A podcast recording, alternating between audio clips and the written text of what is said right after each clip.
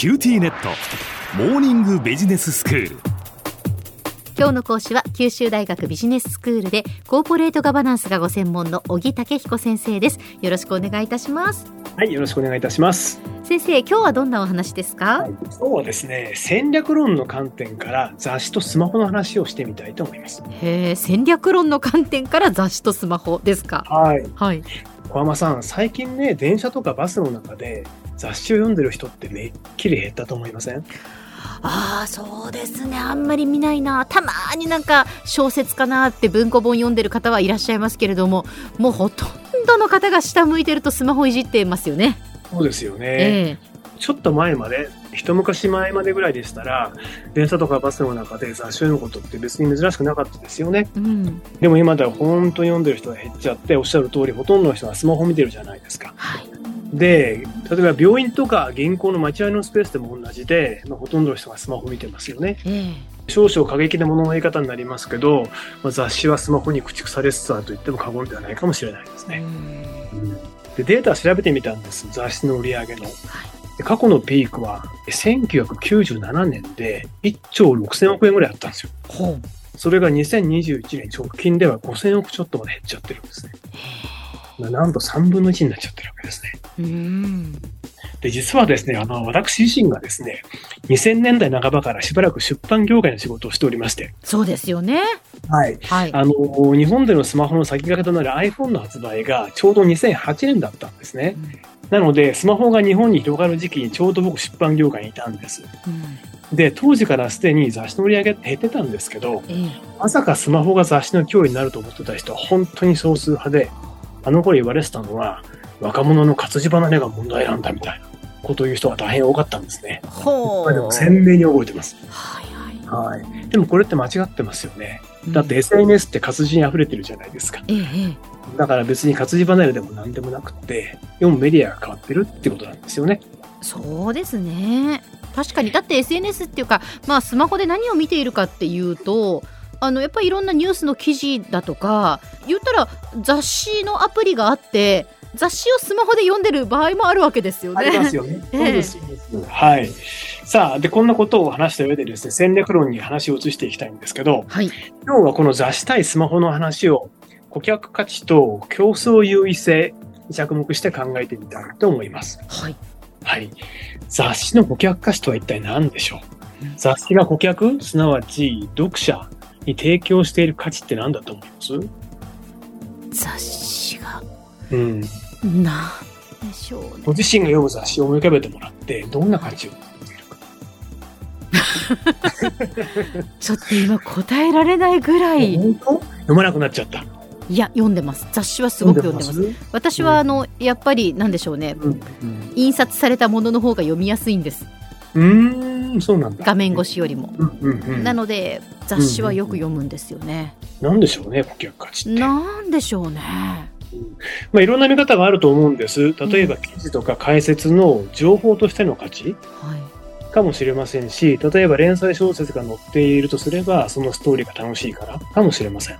ただ、電車とかバスとか銀行とか病院といった場所において、読者が求める顧客価値って何だろうかっていう観点で見ると、ちょっと僕は違うと思うんですね。うーん。そういう場所における雑誌の顧客価値っていうのは、手軽な暇つぶしじゃないかなと思うんです。そう思います。この待っている時間をどう過ごすかとか、その移動時間を何かこう埋めるためにというかね。そうですよね。はい。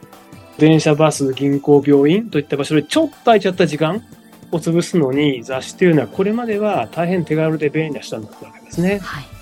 ただそこにスマホが登場したわけです。うん。でスマホっていうのはもうご存知のように大変強力なデバイスで、当然手軽な暇つぶしという顧客価値の提供ができるわけですよ。そうですうね。ん。このため、この観点からすると雑誌とスマホっていうのはライバル、競合関係になってしまうわけです。うん。で、その時に雑誌にはスマホと比べて決定的な弱点があるんですよ。はい。小浜さん何だと思います？サイズですか？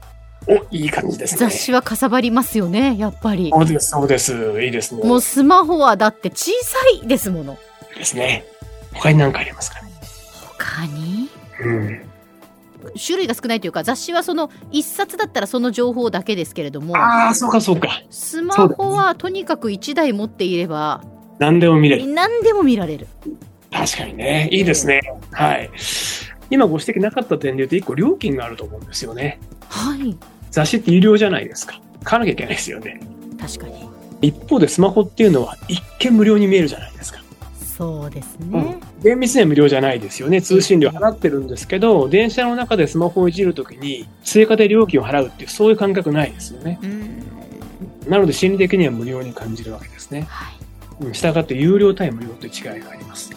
で、もう一個はさっきご指摘があったんですけど、まあ僕もこれが決定的と思ってるんですけど、取り出す手間ですね。うんで雑誌は大きいからカバンに入れとくことが必要で、従って暇な時にカバンを開けて取り出すことが必要です。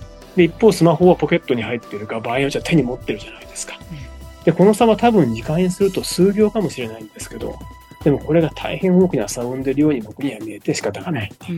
うん特に通勤時の電車とかバスみたいに混み合ってる場合には、この手間って決定的になると思うんですよね。はいしたがって手軽な暇つぶしという顧客価値を考えた際には、スマホには雑誌に対して大変大きな競争優位性が存在することがわかると思います。うんで遡ってスマホが登場した際に出版業界でスマホが雑誌の競合になるとは考えられなかったんですけど、なぜかって考えてみると、まずこの手軽な暇つぶしっていう雑誌の顧客価値を必ずしも十分認識してなかったんじゃないかなっていう。のこと、ええあと一見無関係のスマホ、当時電話ですからね、スマホって。そうですよね。その一見無関係なスマホがその顧客価値を提供できて、かつ大きな競争優位性を持っていることに、まあ、なかなか気づけなかったということかと思います。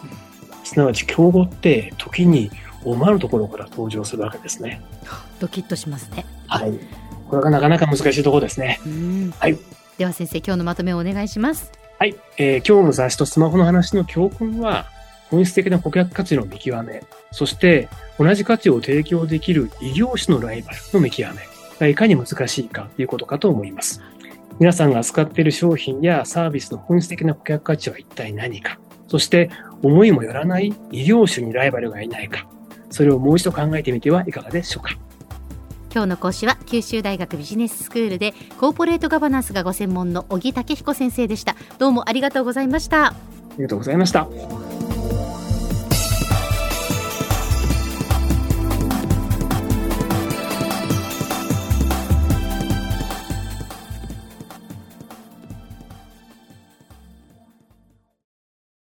QTnet。